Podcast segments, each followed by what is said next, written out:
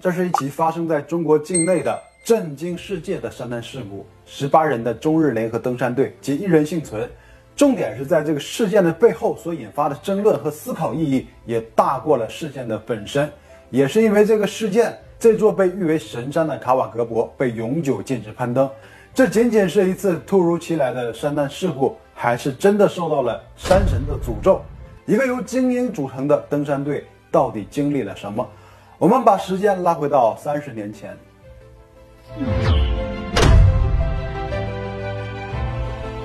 梅里雪山的位置在中国的西藏与云南的交界处，一座南北走向的庞大雪山群，全长有一百五十公里。梅里雪山的十三座六千米以上的高峰，均被奉为修行于太子庙宫殿的神仙。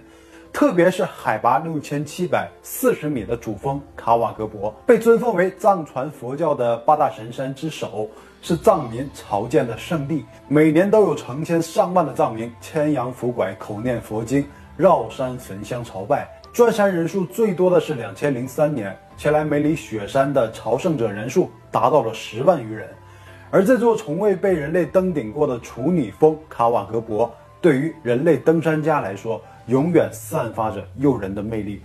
登顶卡瓦格博，除了有完成壮举的使命感之外，也有很大的科考意义。一九八七年八月，中日联合登山队成立了，准备对卡瓦格博峰发起冲击，改写人类的登山历史。登山队主体是全日本实力最强劲的京都大学登山队，拥有世界最先进的设备。三分之一以上的成员都有八千米以上的登山经验，队长是日本当时非常著名的气象专家井上治郎，副队长是中国著名的登山家宋志毅。一九八七年到一九九零年间，登山队用了两年时间对卡瓦格博以及山上的情况做了调研，与当地的居民相处得非常融洽，淳朴的藏民很欢迎考察队。请他们喝青稞酒、打酥油茶啊！可随着登山队工作的推进，村民们后来才得知，这些人不仅仅是考察的目的，竟然是要爬他们祖祖辈辈顶礼膜拜的神山，这让所有人都无法接受，开始变得不再友善，并采取各种办法阻止他们登山，自发的在路上拦截登山队。随着时间的推移，双方的矛盾也愈发明显。尽管当地村民对于梅里雪山的信仰让每个人都感到很震撼，但登山队的考察项目也不能停止。国务院最终也是批准了这一次登山行动。经过长达两年的准备，在一九九零年十二月，中日联合登山队制定了一条最稳妥的登山路线。十八人的登山队开始向山顶进发。不过天气条件很差，他们上山之后就面临着雪雾天气。好在一切都比较顺利，慢慢的向山顶方向前进。他们由山脚至山顶的顺序一共建立了四个营地。四号营地海拔是五千九百米，离山顶最近。搭建完毕之后，他们就以四号营地为基地。如果遇到不良天气，就退回到距离不远的三号营地。在一九九零年十二月二十八日上午十一点的时候。他们派了一个五人队员的突击小队，不带睡具，快上快下，顺利地爬到了海拔六千四百七十米的地方，距顶峰的垂直距离只剩二百七十米，可以说近在五人的眼前。可就在这时，天气骤变，暴风雪突然降临，漫天风雪使能见度特别低，无法辨别方向。不用说尝试登顶，就连撤退也没有机会。轻装上阵的五人情况非常的危机。最终，几人在地面人员的指导下，用冰镐刨了一个雪洞，再将洞口封起来，留一个气孔。五人就在雪洞里面躲避，靠着烧卷筒纸取暖，熬到了晚上十一点左右，天气终于放晴，月光照亮了雪地。他们抓住这个机会撤退，最终在凌晨一点才安全返回营地。五名队员经历了恐怖的大风暴，却大难不死。最重要的是，他们带回了一条好消息。前方已经没有复杂的地形，只要天气条件允许，那么登上山顶可以说是指日可待。于是登山队做了计划，把最后的冲顶日期定在了一九九一年的第一天，一月一日。与此同时，附近村镇的藏民获悉他们即将登顶的消息，几乎是倾城出动，聚集在飞来寺一带的滇藏公路上，向山神祈祷，内容是不要让登山者爬上去。十二月二十九日，天空开始飘起了雪花。因为对顶峰的进一步靠近，所有人对接下来的行动更有把握。队长井上治郎甚至拟好了一份成功登顶的电报，交给了中方的联络官张俊，让他先回到大本营，等到队员成功登顶之后，就把电报立即发出去，向全世界传播这个重要的资讯。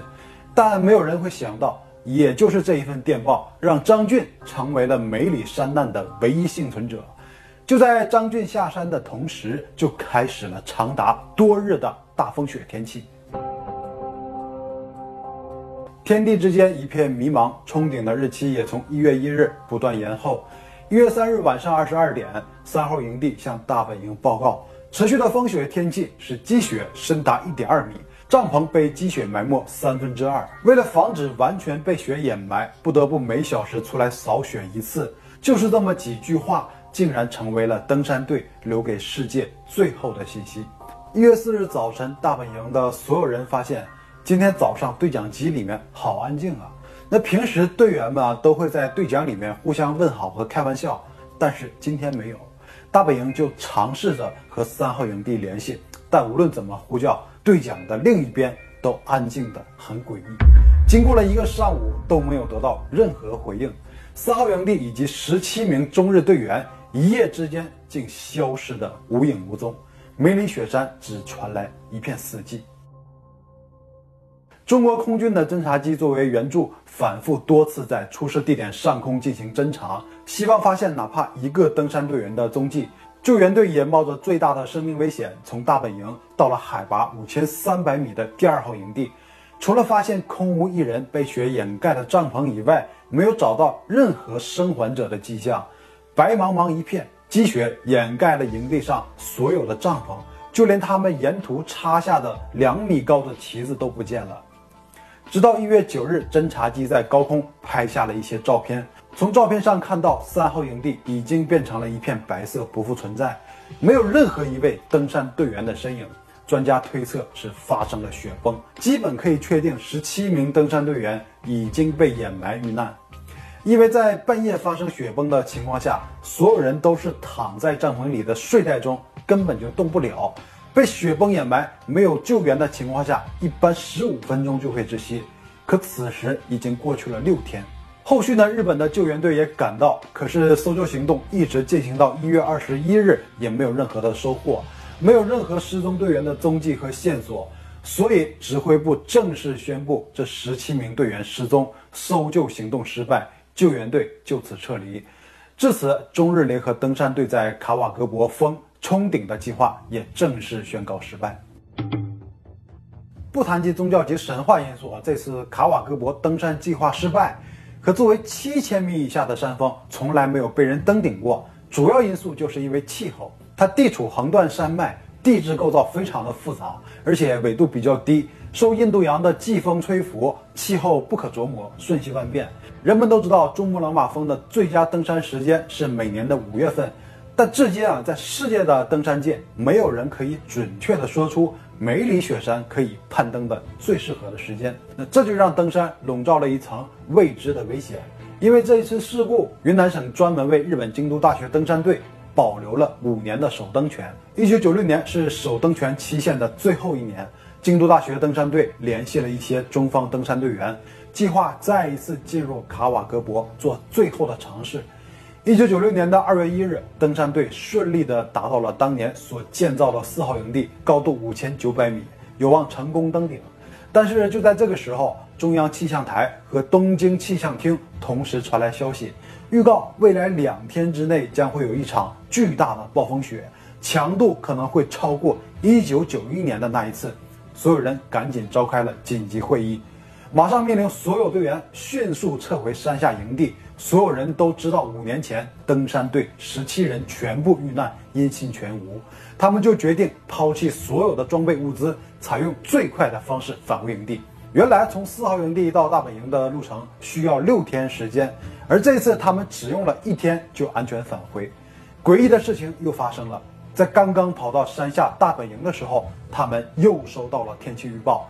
因为印度洋暖湿气流突然把云层给吹走，原本预计的那场大风暴没了，啊，未来几天依然会是晴朗的好天气，这让所有人都细思极恐。在五千九百米的高度预报有大风雪，那回到山下立刻又变晴了啊！这冥冥之中或许有什么神秘力量不允许他们登上山顶，但好在及时撤退，没有发生意外。由此，即便是队员有再次尝试的勇气，但指挥部已经不想再冒风险了，再次宣告登山计划失败。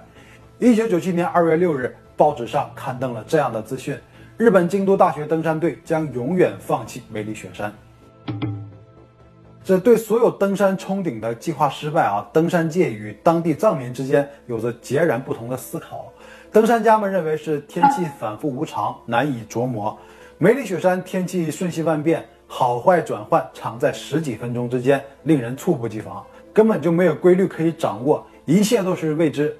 地处低纬度，雪的凝固性差，丰富的降水带来深厚的积雪，而较高的气温又使积雪可以随时崩塌解体。卡瓦格博曾有过一日雪崩上百次的观测记录，实际攀登高度超过珠峰。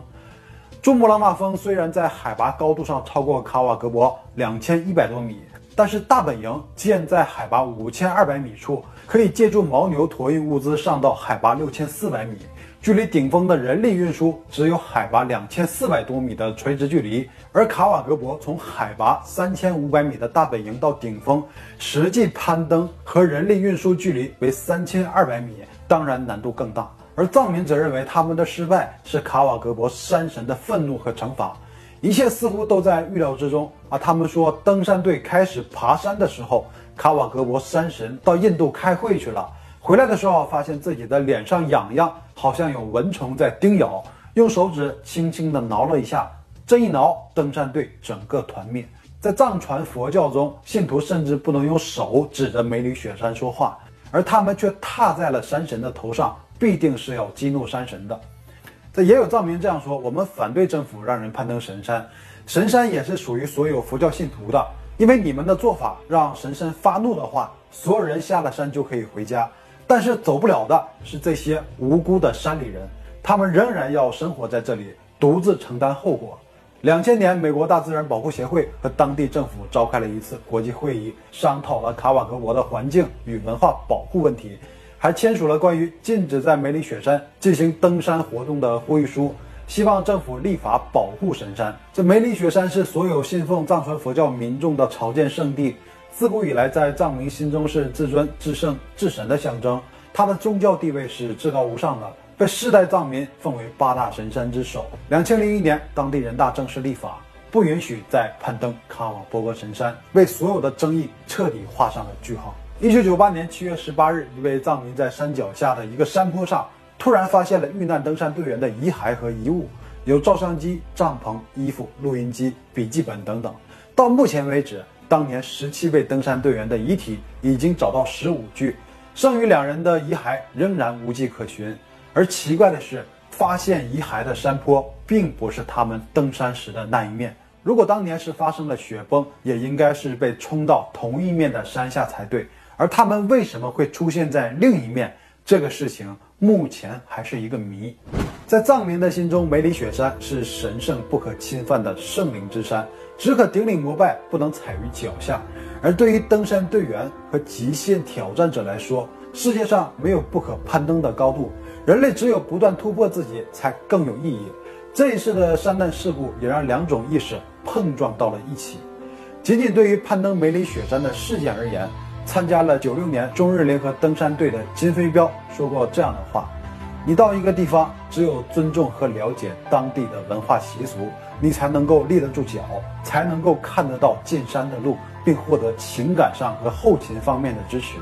现在很多人见到什么山都说要去征服，上了山顶伸出两个象征胜利意义的手指留个影，其实山是不可征服的，你征服的只是一个海拔数字。”一九九一年，登山队的装备、物资和整个后勤保障都是非常强大的。